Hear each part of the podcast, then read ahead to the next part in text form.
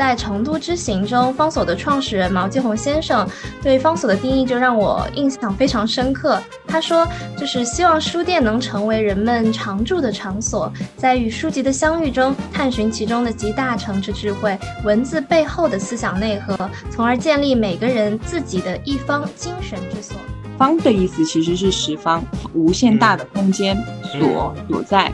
方所期望放眼于世界，立足于当下。前期的方所，我们是以自身世界对文化世界发声，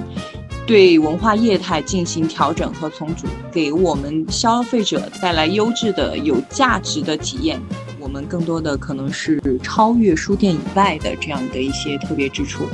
我们到现在，我们的品牌的核心更偏向于就是我们的策划力。嗯，我们把我们所运营的这个中间，以及我们在书本当中获得的这些知识和能量，转化到我们实际的品牌运营当中。那么策划力也就也就超越了可能书店本身的这个内容。线上的书店书籍就是作为一个商品。但是作为线下的话，书籍它就不仅仅只是一件商品，它是你的品牌的核心。那么，如果从商品变成品牌的话，你要做的事儿就很多了。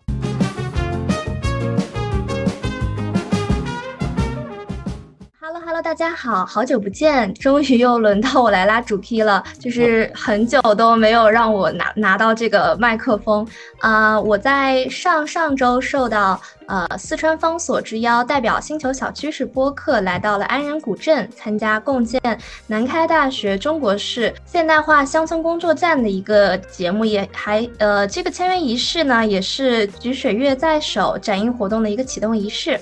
呃，当时在成都之行中，方所的创始人毛继红先生对方所的定义就让我印象非常深刻。他说，就是希望书店能成为人们常驻的场所，在与书籍的相遇中，探寻其中的集大成之智慧，文字背后的思想内核，从而建立每个人自己的一方精神之所。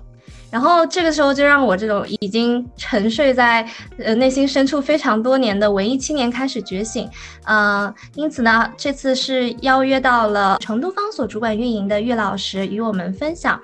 嗯，同时这次跟我们一起聊天的还有我们的老朋友盛。Hello，大家好，我是尚，是今天决定让 April 拉主 P 的尚。好的，谢谢，让我们说听我说，谢谢尚。啊，还有欢迎我们的嘉宾，成都方所负责运营的玉老师，然后也非常感谢玉老师能够给我们这次宝贵的访谈机会，让我们能够去了解这个被誉为最美书店的品牌。啊，谢谢大家。嗯，大家好，我是四川方所这边负责市场部的玉娇方所。呃，日常的运营，我先给大家介绍一下，还是比较的，呃，复杂。我们有我们自己的市场部，也就是我所在的一个部门，主要负责日常的，呃，想要跟方所合作，或者说是方所跟想要跟其他品牌合作的一个接洽。另外还有一些活动、文化活动，还有一些市场活动的一个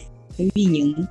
嗯，以及日常门店的视觉陈列都是我们在做。另外，我们还有图书部、美学部，还有咖啡部、服饰。另外，还有就是我们后台运营的终端部，就是给到前场运营。所以呢，这个各个部门呢，它才组成了我们大家日常能够进到门店，看到正常与大家呃接触的这个方所的这个环境。所以我只是负责其中的一部分。嗯，那么我仅代表方所成都店和大家简单的聊一聊我们日常的一个运营的一个情况。嗯，就像刚刚玉老师说的，我们方所其实在非常多的城市都开展了自己的门店，大家有机会也可以去线下慢慢的探索。啊，那我们现在就进入我们今天正式的访谈啦。就是我和玉老师以及成都方所是结缘于安仁古镇。那玉老师能跟听众们简单去分享一下此次活动吗？呃，我们这次活动呢，它是，嗯，其实安仁我们有一个自己的一个子品牌叫方知，这这家店呢是二零一七年我们受华侨城之邀，在安仁古镇里面开出的这这么一家就是书房。我们把它叫书房，因为当地还有一家嗯比较大的政府的一个一个书院。我们在这家店的一个定位是初次尝试把书和咖啡以及啊古代历史建筑以及住宿所结合的一个一个尝试一个品牌。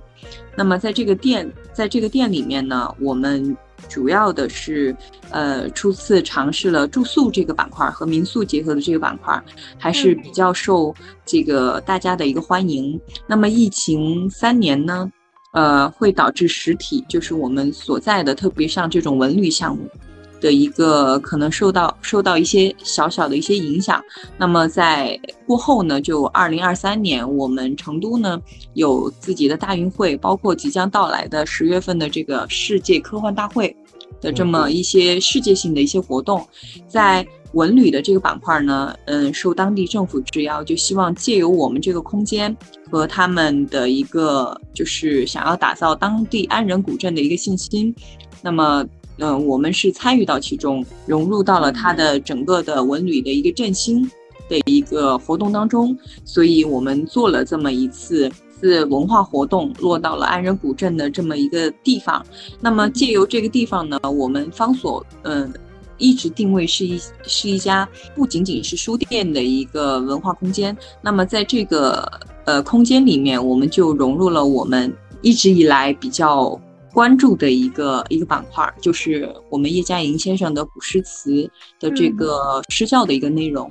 嗯，借由正好安仁它是属于大邑县。的一个古镇，并且属于一个乡村振兴的一个项目。我们把叶嘉莹先生的这个古诗词的内容就融跟乡村振兴所结合，然后呃引入了南开大学和大邑县政府，建立了这么一个乡村工作站，把诗词教育的一个内容在后续会有长期的这么的一个。嗯，课题的一个研究。那么这一次安仁镇也跟清华大学也有一些合作，也签订了这个乡村振兴的这么的一个类目。那么可呃，其实由此可见，大学其实现在跟这个乡村振兴所。匹配的这个内容还是蛮多的。那么这次活动呢，是算是一个乡村工作站的一个开幕式了。呃，整个串起来，我们才有幸邀请到 April 这边播客去为我们在做的这个事情，呃，希望让更多的人知道，能够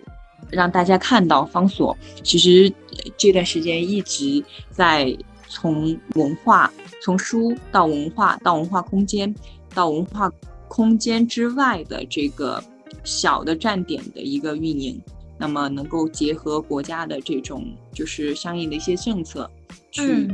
发挥自己作为一个小小的民营企业的一个能量。因为特别是在我们就是呃看到“方所”两个字的时候，其实我们第一感觉就是可能大家会觉得说，哎，这样的一个词汇的组合会有一点陌生。对，然后其实我们包括我们播客小组也一直在疯狂的去脑爆说，哎，方所它到底代表的含义是什么？然后我们就开始疯狂的去组各种各样的词汇，比如说方向跟居所等等的各种各样。然后我们后来就是在想着说，它这个意思到底是什么？然后我们就特别好奇，所以也想请老师，就是说能否跟我们的听友们去呃去科普一下，或者去解释一下，说你们当时在呃去创立这样方所两个字这样的名字的时候，它的由来是什么？呃，其实方所这个名字不是我取的，它是我们品牌从诞生之初这边当时的初创团队，然后去取的这个名字。它取自于呃南朝梁代文学家萧统的一句一句话：“定是常住，变成方所。”那么这句话也是我们的一级 slogan，我们还有二级 slogan：“ 十方世界相遇之之所。”游方世界，起点中国，坚持例外，安身方所。方的意思其实是十方，无限大的空间所所在。方所期望放眼于世界，立足于当下。前期的方所，我们是以自身世界对文化世界发声，对文化业态进行调整和重组，给我们消费者带来优质的、有价值的体验。这是我们最开始创立方所之初的一个初衷。呃，刚才呃，于老师其实您也有提到，就是呃，其实方所它呃有一个很特别的想要打造的这样一个文化的空间。呃，因为其实对于我们一般普通的这个普罗大众或者是一般的消费者来说，其实呃我们在跟品牌做交互的时候，很重要一点就是说在当下的那一个空间。然后我们接触到了什么样的信息？我们接触到了什么样的呃实体产品？然后感受到了怎样的氛围？对，所以其实我们也特别好奇，就是说，呃，方所在打造这些所谓的文化空间的时候。呃，他会怎么样去可能跟呃其他的一些可能类似的，比如说书店啊，或者说一些呃文创相关的一些空间去做区隔？那或又或者说呃，对于呃玉老师您个人来说，就是呃方所它的这样的一个空间有什么样的独特之处呢？嗯，它其实是这样的，我们的集团，我们集团前身在做方所这个品牌之前，是有自己的一家服饰品牌叫例外 Exception。嗯，你们也可以网上搜一下关于例外的这个资料。他创立，我记得，他他创立二十五年了。然后这个品牌呢，是第一家把中国的传统的这种元素和服饰做成时装的这样的一个品牌。那么在这个后面呢，我们呃创立了方所的这个品牌。我们其实是当时是基于文轩，当时有国内有很多传统的这个线下的这种书店。我们在做的第一次，呃，二零一一年方所在广州开店的时候，应该是做的是书店的二点零版本，就是传统书店可能更偏向于一些教辅和畅销书的一个选择这一类的一个选择而创立的这个书店。我们呢，嗯，其实到现在为止的核心还是在书籍的这个类目的一个选择。这个板块，那么做当时在二零一一年开店之初，也是品牌创立之初的时候，我们就设定了选书的三个类别：文学、艺术和新思潮，就嗯没有做相应的这个关于就是教辅类的这种传统书店选书的这个板块，然后结合了我们本身有的这个类目服饰，以及当时所。可能国内的这种文艺青年或者线下的这种消费者，对文化比较感兴趣的消这种消费者没有看到的，这个从国外引进的一些进口的这种文创产品，整合之初是第一代方所书店所创立的这个特别之处吧。然后在后面呢，受疫情受受这个网络的这个影响，其实实体书店经营已经非常难了。我们单单靠这种传统的这种选书的比较好，吸引客人到店，已经是一个比较难的事情。那么我们后面就又去做了文化。内容的这个结合，我所我所说的文化内容的结合，就是文化活动，给消费者提供了超越线上的这个卖书以外的这个能够给到消费者更好的文化体验的这个结合。我们最开始做做这种读者见面会，做这个呃新书分享，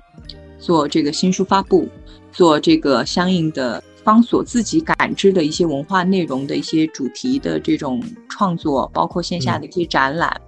那么这是我们做的第二次改变的这种特别之处。那么再到现在的话，呃，我们更多的可能是超越书店以外的这样的一些特别之处。我们到现在，我们的品牌的核心更偏向于就是我们的策划力。嗯，我们把我们所运营的这个中间，以及我们在书本当中获得的这些知识和能量，转化到我们实际的品牌运营当中，那么策划力也就也就超越了可能书店本身的这个内容。我们现在在成都以及在其他的城市所选定的这或者说所合作的这种项目，都不仅仅是书店，甚至是书店的这个业态已经不一定会有了。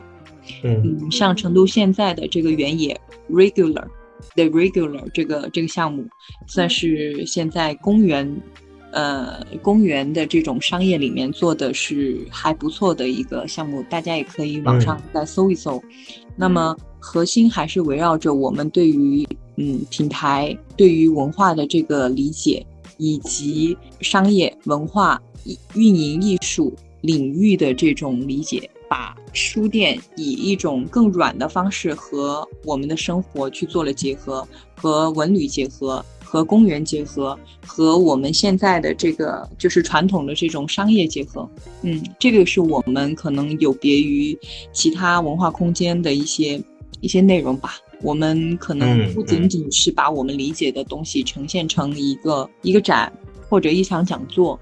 这样的输出，我们把它变成了现在我们的集团里面有一家公司叫行人文化，它是做电影的。也就是《掬水月在手》这部电影的一个拍摄，嗯，那么这是我们做的第一部电影，也是嗯一拍出来就获得了比较多的奖项的一部电影了。那么把它现在又变成了一个公园商业，然后以及方所文化村，我们在杭州开的就是方所文化村，嗯，会做戏剧类的一些内容，这个可能是我们的一些特别之处。嗯嗯嗯，其实听到这里的时候，我觉得已经很震撼，就是方所呃在正在做的这些事情。不知道我们的听友们有没有去呃游览过成都的方所？它在太古里负一层，然后其实下去的时候会让人非常的震撼，就是会有一种类似于古代藏经阁的恢宏之感。呃，我了解到，就是成都方所应该是方所的第二家店。那方所的门店其实现在已经遍及广州、成都、青岛、西安、三亚等等城市。那可能未来还陆续会有一些其他的这个在不同地方的业态会出现哦。呃，想请教玉老师，就是说就成都方所而言，就是呃，他在打造这样的一个空间的时候，呃，是如何去做到说可能跟这座城市。呃，本身的一些气质去做一些呃相结合的部分。嗯，其实还是回到我们就是嗯刚刚上一个话题，我们其实，在做这个门店的运营的时候，其实融融合了我们很多的一些策划的一些内容，包括到我们的选书。我们选书现在，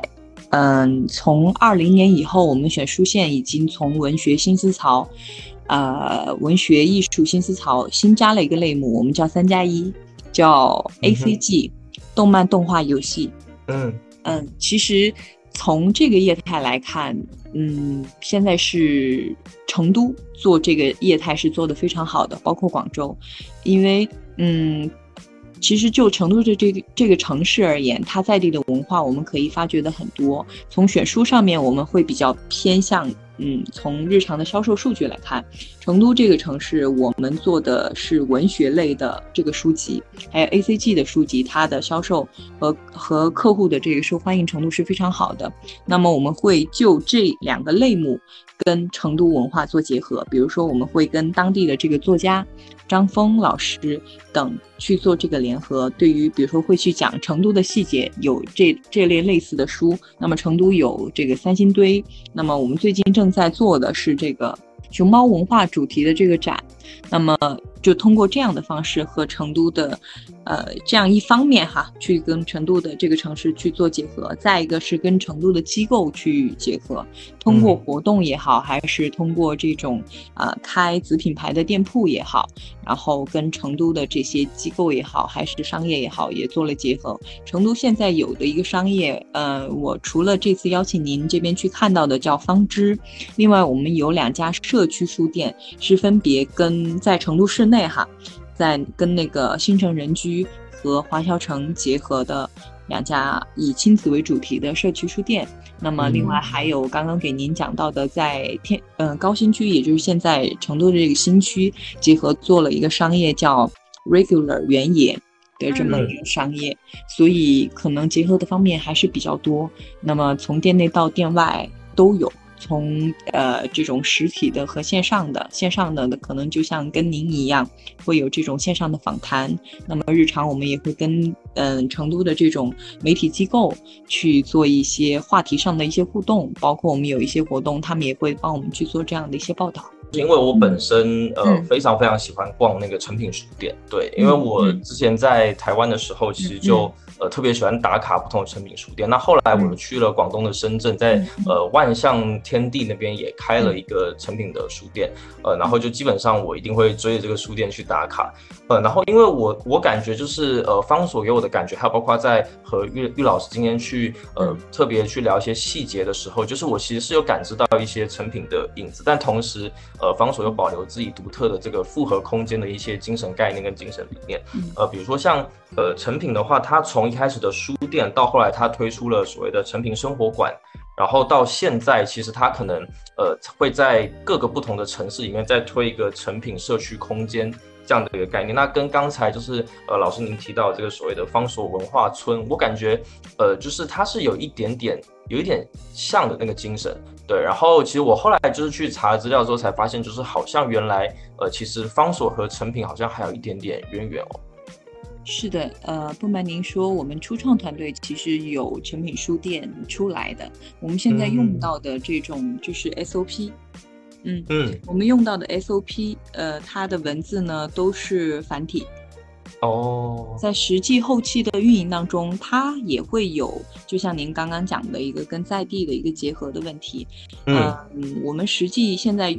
呃，运营的这个内容还是以我们自己这样的一个。中国大陆这样的一个基因会更多一些。那么我们通过传统中国传统文化，因为方所的整个的基调设计都是跟这个宋朝的这个嗯这个审美和元素比较有关，所以我们在实际的运营当中，它会因为会书店和文化空间的运营一定会跟当当地的政府。以及当地的这种文化机构去产生比较强的这种连接，那么在这个连接的过程当中，我们也会有更多的这个实际运营的这个迭代，这个是我们现在的应该是和而不同的一些地方。我们刚刚聊了方所这边的一些设计方面，就是尤其是上是从咱们呃成都方所的这样一个比较恢宏的一种氛围感来的。那我这边想。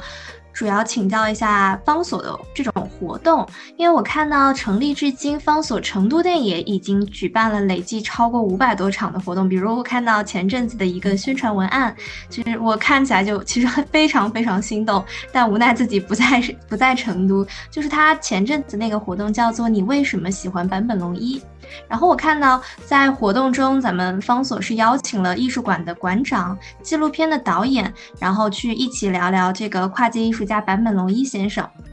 然后就是想问问岳老师，呃，刚刚其实也有提到一部分嘛，就是说为什么会举办这些活动，可能就是在。可能是去打造咱们的第三增长极，去进行一个新的革新，然后去进一步呃，就是让我们的书店跟着时代与时俱进。嗯，但也想请于老师展开讲讲我们举办这些活动的原因，也想去私心的想问问看，于老师心中有没有一场，或者说有没有几个主题是印象比较比较深刻的呢？这个其实跟我跟跟我们集团的发展史比较比较有关系。嗯，它跟我们书店实际的商业运营也比较有关系。书店的书，它其实是固定价，定价权它不在我们书店的经营者手上。嗯，我们只能通过，就是书店的经营是只能通过，嗯，这样的一些其他的业态的一些运营。去补足，让更多的人知道或者了解我们在做的选书的一些区别和文化内容的一些区别，那么也就有了我们现在在做的一些文化活动，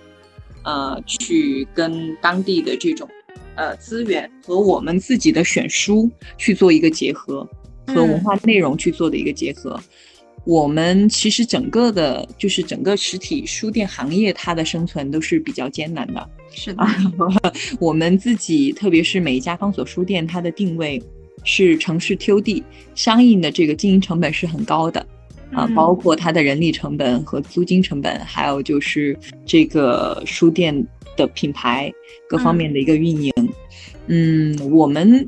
做这种文化活动呢，更多的是为自己所发声。我们在做这个事情本身，它是一个事儿，但是通过活动呢，嗯，把它我们想要刚刚给您讲到的一级 slogan、二级 slogan，我们要做的一些内容，嗯，去反射把我们的品牌给反扣回来，嗯，去告诉大家深入浅出，从多多个维度的方式去告诉我们的读者或者消费者，让他知道我们是一家怎么样的一个品牌。然后是一家怎么样的一个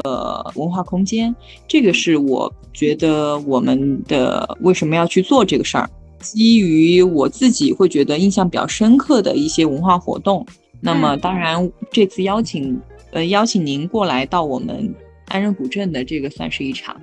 因为叶嘉今年的这个气息也还是比较好，就是叶嘉莹先生刚好百年华诞。对，我们对于这种中国最后的一位先生，我们其实是非常尊重他的。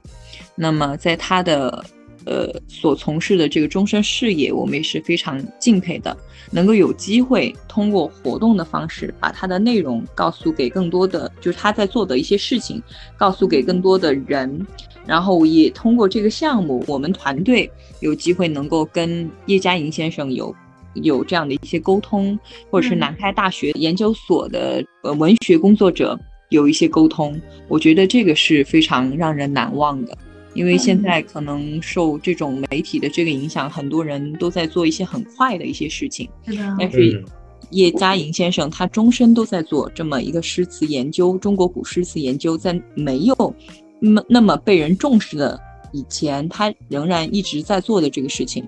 那么我觉得是一个非常让人敬佩的事情，他让我觉得非常难忘。另外还有就是门店，其实从二零一九年以前，我们每一年都会做的就是国际书店论坛，我们会邀请来自国际上的一些书店的或者说是图书馆这一类的这个文化工作者，邀请他到成都来，我们去进行交流。就书店的发展，就文化行业的发展，以及更多的可能性去进行做一个论坛，那这个活动也是让我非常难忘的。是的，是的，就像此次活动中，就是叶嘉莹先生的这个呃那个首映吧，就是那个电影纪录片的首映。其实我看了，其实没有完全看完，可能是来的比较晚，但觉得真的让人非常震撼。其实对我来说，它也是一个文化的洗礼。就是看到了咱们有一些活动已经报名的二维码，我就在想，因为现在身边非常多的品牌都是在建立自己的私域流量，我也不知道我这个下意识的想法对不对。那岳老师能稍微去透露一下，方所在这种文化的引流和营销方面有什么嗯比较比较成熟的打法吗？就是有一点小小好奇。呃，我们其实在这方面。一直是在做自己的，就是各个平台的一个发声，包括像现在我们自己做的比较好的两个账号，一个是方所文化和方所会员，一个服务号，一个订阅号。我们自己的这个就是公微信公众号的一个粉丝在三十多万，一个是五十多万。然后另外还有一个就是方所文化的微博账号，也是在十多万的一个粉丝。那么每家店在做自己的，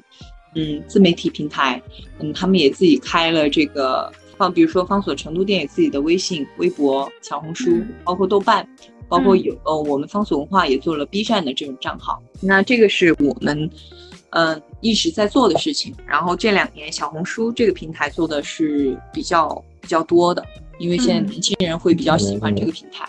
那么当这种所谓的这种公域流量达到一定的累积以后，我们有自己的小程序方所会员，整个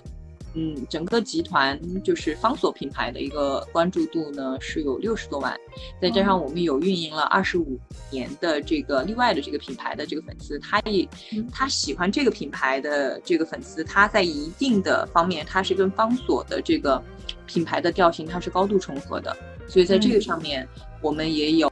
一些可以互相交流的一个地方和互相补足的一个地方。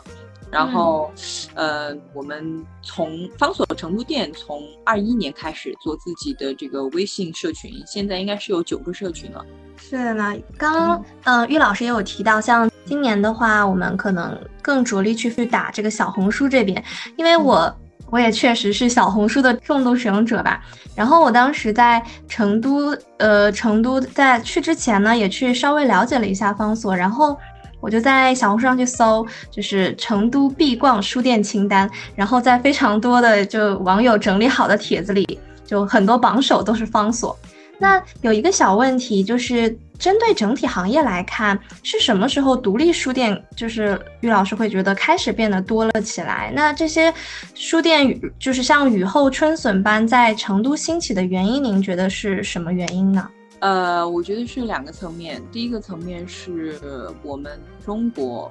这个群体、这个人群的群体，他对于精神这个文化的这个需求是日渐的增增长的。嗯，那也是让我们这种书店的这种文化空间、这种业态，它能够如雨后春笋般生长的这个原因。那么独立书店呢？为什么叫独立书店？它可能不一定是有比较多的这种连锁品牌，就是它开很多家店，可能每个城市有那么一两家属于自己的这种店铺。它取决于它想要表达的这个文化内容是不一样的，还有它自己这家店所看重的一个文化方向和一个文化的调性，它会持续的去发生。这个是我觉得，呃，也就是我们现在年轻人他会更有自己的一些想法和个性，嗯。的一个一个情况的一个发生，那么才有了这个云文化空间从文化书独立书店从精神上面，呃，得到有消费者的这样的一些需求，所以它才会产生。第二个层面是取决于书店的这这个业态，嗯，它非常的受欢迎，它能够为所在的这个商业群体能带来比较多的一个人流，它 有比较大的一个市场需求，那么。虽然说书店不一定在盈利方面做得很好，但是它对于所在的这种商业体来说，它是一个引流的一个业态，那么就会有比较多的商业体会越来越有觉醒这个诉求，说我需要一家书店来做一些文化活动，让我这让我的这个呃商业体显得更特别一些。那么吸引更多的消费者的一个喜欢，那在商业上面会呃商务条件上面给到比较多的一些支持，所以独立书店会越来越多。根据刚刚玉老师说的话，嗯，其实对于咱们这种独立书店来说，书可能就是一个消费坐标系，它可能会把书相关的一切的东西连在一起，比如说像比较常见的像咖啡啊、饮品，还有一些文创。包括像咱们方所后续会带来的一些呃活动啊，一些线下的活动，那就是在商业模式上，方所是如何定义自己的呢？比如说，呃，多个业态在书籍，然后文创还有活动这种，嗯，就是哪有没有一些侧重点，或者说方所是如何把这些业态融合在一起的呢？呃，正如我刚刚所讲，方所现在其实它的核心竞争力是策划，我们开家店。不是取决于这家这这个商场，或者说这个地标，它周围过多少的人，达到多少的人以后，我就决定我要开这这么一家店，而是我们会对周边的业态，包括这个城市，去做很好的一个市场调查，然后。再结合这个业主方的需求，也就是我们可能向谁去租赁这个店铺，或者是谁邀约我们去开这家店铺，有可能是这种开发商，有可能是这个政府他们的诉求。那么我们最后就去结合，说我们这家店应该开成什么样的一个形态，然后主要的业态是什么？嗯，这个跟这个区域，包括这个城市的消费力有关，因为我们所有的产品，它的供应链。呃，也是我们公集团的嘛，它所选的品，呃，是不是符合现在的这个定位的这个人均消费啊，各方面，它都会有这样的一些考量。刚刚岳老师也有提到，就是说品牌的一些调性是符合一些目标人群，然后一些消费力的这些标签。那呃，在岳老师看来，咱们方所书店的目标人群大概是什么样的呢？感觉。啊，就我个人和身边的朋友来说吧，可能去逛书店主打一个打卡，然后加一个逛逛的心态就进去，然后可能最后不由自主就买了一些书，买了一些文创来回家。那就是对于咱们运营人员来看，咱们主打的目标人群或者目标客户的的一个呃大概的画像是什么样的呢？我想问清楚，咱们这个问题是针对方所这个品牌，还是说？呃，方所所开的这个书店的这个品牌的集群，嗯，那咱们就那既然作为成年人，我全都要，那咱们岳老师能不能从小处着手？可能先从咱们书店的这个角度来看，然后可能再稍微延伸一下整体的方所品牌，我觉得也能解决大家的一些小的疑问。嗯，方所这个品牌，它定位就是城市 TOD。就是一家店，呃，一个城市只会有一家方所，它的面积一定是在一千八百平以上。那么所在的位置就是城市的核心位置。城市的核心位置，它一定会有的一个一个一个匹配条件就是交通非常便利。那么它的这个城市的一个宣传力是非常到位的。那么就会有匹配到这个游客，有我们这种文文艺青年，有周围的这种商务的这种。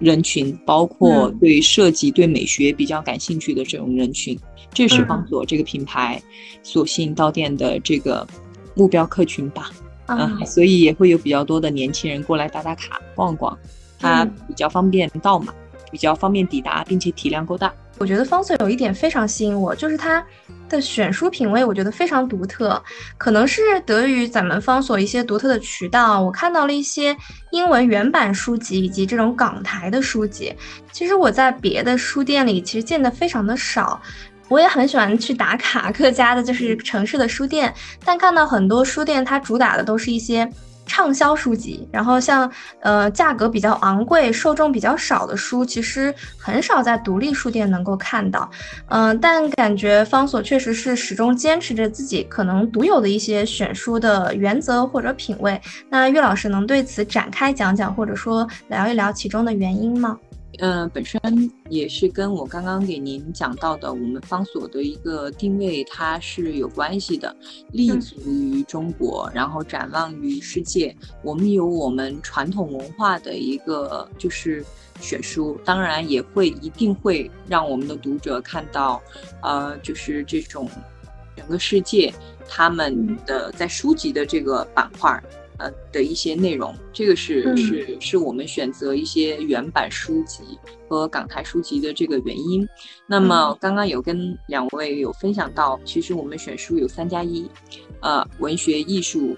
新思潮加 A C G。A C G，对对对对，这个是我们一直坚持的，它跟我们品牌的这个最初的一个理念是有关系。因为选书它是相对的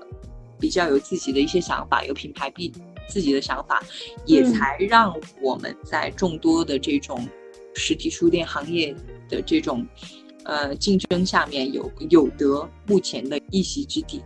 就是关于实体书店未来的这个趋势和价值方面，呃，我可能也有几个小小的疑问。首先就是关于传统书店的一个生存转型的问题，一直是近几年来的一个热门话题。像之前咱们。一直耳熟能详的网络书店巨头 Amazon，它曾经下场开过一些实体店，但近期它的亚马逊实体店也就宣布关停了。就是岳老师认为，为什么就是从你的角度来看，为什么亚马逊之前作为一个网络书店的巨头，从线上走向线下的模式会失败呢？那咱们实体书店的品牌价值究竟是来源于哪里呢？我们实体书店，我们在卖书。但是实际书籍的定价权不在于我们，嗯，线上的这个运营呢，它的成本是相对可预见的，但是线下的实体书店，根据你开的这个项目的位置不同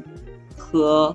大小面积不同，它始终会存在一个变量，它的商业逻辑跟线上的书店其实是不一样的，上线上的书店书籍就是作为一个商品。但是作为线下的话，书籍它就不仅仅只是一件商品，它是你的品牌的核心。那么，如果从商品变成品牌的话，你要做的事儿就很多了。比如说你对它的宣传，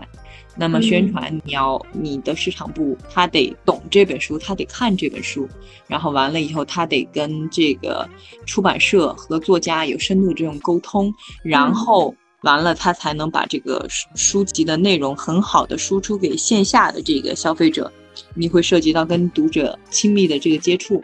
他是让你推荐书的时候，或者说你日常做店内的这种主题陈列的时候，你是需要对内容有深刻的了解的。所以这个是我觉得可能会会有一些呃跟线上的这种模式会有变化的一个原因，就包括我们线下，就我们方所本身，如果要去做线上的一些运营的话，还是会有比较多要在做一些摸索和一些尝试的一些地方。是的，感觉是从线上走向线下，面临的变不仅是变量变多了，而且就是各种打法存在的不不确定性都非常的多。像之前的疫情，然后在疫情之下的话，实体书店就是需要找到一些全新价值，可能也就是要凭借咱们的品牌呀，还有一些宣传。就像于老师刚刚提到的，确实这方面对于一些。嗯，仅仅停留在一些线上的书店来说，可能也是一个有待钻研的方向吧。那我还有一个小问题，就是我在参加活动的时候呢，对咱们方知书房的印象非常深刻。我当时是觉得，就是嗯，想到一句话，就是“诗和远方我全都要”，就是这种。又有文艺文艺的感觉，然后旅行又能和阅读结合在一起，然后我觉得这种书店、零售，然后咖啡、住宿等多种的一些复合业态，嗯，就真的像是梦想中一些移动的可，就有点像哈尔的移动城堡那种味道，就像可以住的书房。然后，呃，我看到咱们的一个宣传里面是主打叫做呈现了。可阅读的生活第三空间的这种营造的方式，那岳老师能不能对这种模式展开讲讲，或者说如何看待这种模式未来的发展呢？其实是这样的，它如果就是我们现在做的这种类似类似于方知书房的这样的项目呢，它是跟文旅结合，文旅的一个特点就是它的当地的这个自然资源。包括文化资源的这个独特性，那么你作为一家书店来说，或者文化空间来说，或者说是一个在城市里面成长起来的这样的一个空间来说，你要回归大自然，或者回归这种传统的这种就是景点或者文旅的这种项目，你就要去思考当地的这个项目它本身的优势是什么。那么你在选址的时候，你就不能说我这这个地方人多，我就考虑在这儿开店，而是要考虑它的文化文化资源、历史资源，还有就是这个建筑资源，整个综合来说，然后去考虑这个项目。那么根于根据住宿结合，这个是必然的，因为你的空间它不像我们在城市里的这个交通很很便捷。你这个空间给给给到读者是要一个静下来的这样的一个一个生活方式或者是状态，